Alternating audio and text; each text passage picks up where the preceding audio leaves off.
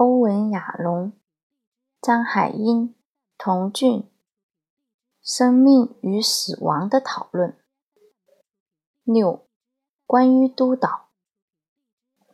张海英听到亚龙先生和童俊的分享，作为治疗师的感受非常深，因为我们治疗师非常强调，不管什么流派，非常强调去追求深度的共鸣。也要去做一些解释或者是分享，甚至蛮追求跟来访者要有心灵相遇的感觉。有时候又会怀疑，这好像很假，到底是不是一方或者是双方的某种意淫，还是我们治疗师治疗某种自恋满足的需要？当然，也可能是迎合来访者自恋的需要，所以。刚才亚龙先生的话让我感触颇深。我们作为治疗师和其他治疗师在一起，我们会有小组和同伴督导。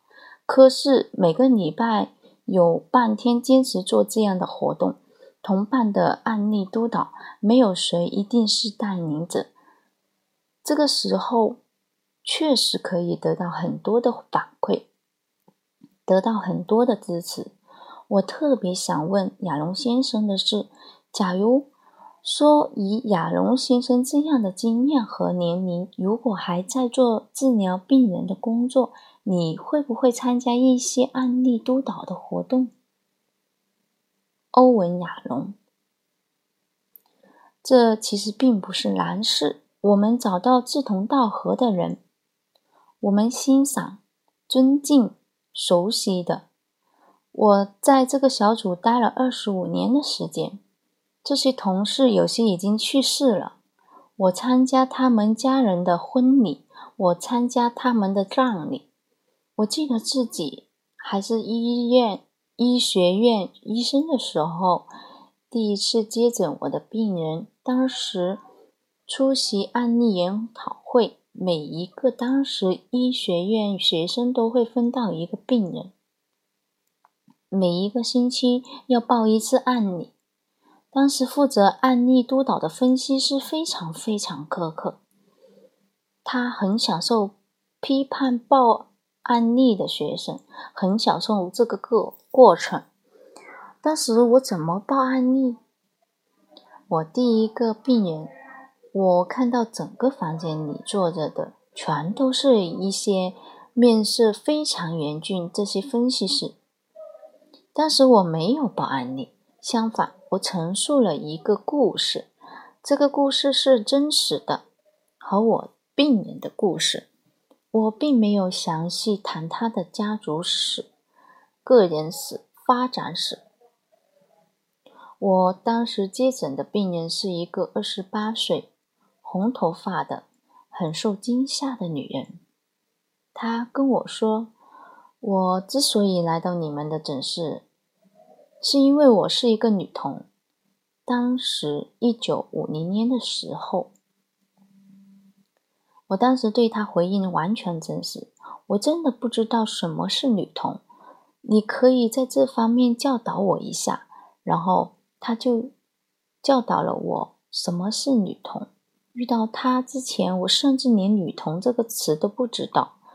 我跟他工作了八小时，他感觉到我自己被接纳，他感觉到自己被理解、被接纳。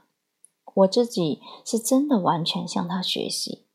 当我把这个故事呈现给所有分析师的时候，我当时在迎接着他们风暴一般的评批、批评。在我把所谓的案例报完之后，一片寂静。没有任何人说话，所以当时波士顿的精神分析师会议对我这个事情的评价，我们对这个案件没有什么好说的，这个案件自己给自己代言。这一次互动以后，我当时感到，如果以后再要对这种这个领域有所贡献，我一定用自己最厉害的方法。讲故事的方法，童俊，我理解亚龙先生的非常棒的回答。他强调一种态度。尽管亚龙先生当初初初出茅庐，没有经验，也不是分析师，但是他的真诚、对病人的谦卑，让这个案例妙笔生花。很多都是批评，这时候没谁能批评他，这是很好的治疗师的素质。欧文·亚龙，我们知道很多人都在研究对治疗有效的这些因子，在所有其他的行为因子之外，有一个所谓的共同因子。